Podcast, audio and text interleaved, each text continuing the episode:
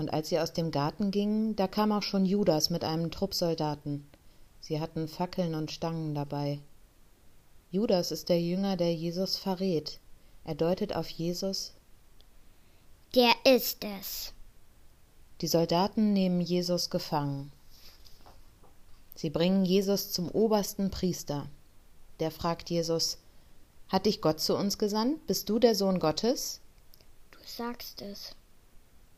Der oberste Priester sagt, Habt ihr das gehört? Er macht sich selbst zum Sohn Gottes. Dafür muss er sterben.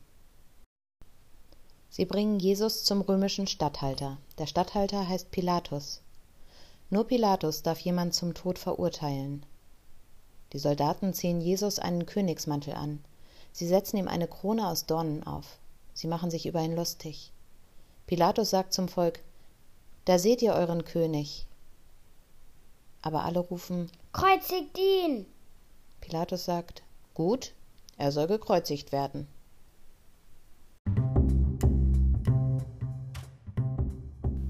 Jetzt seid ihr wieder dran.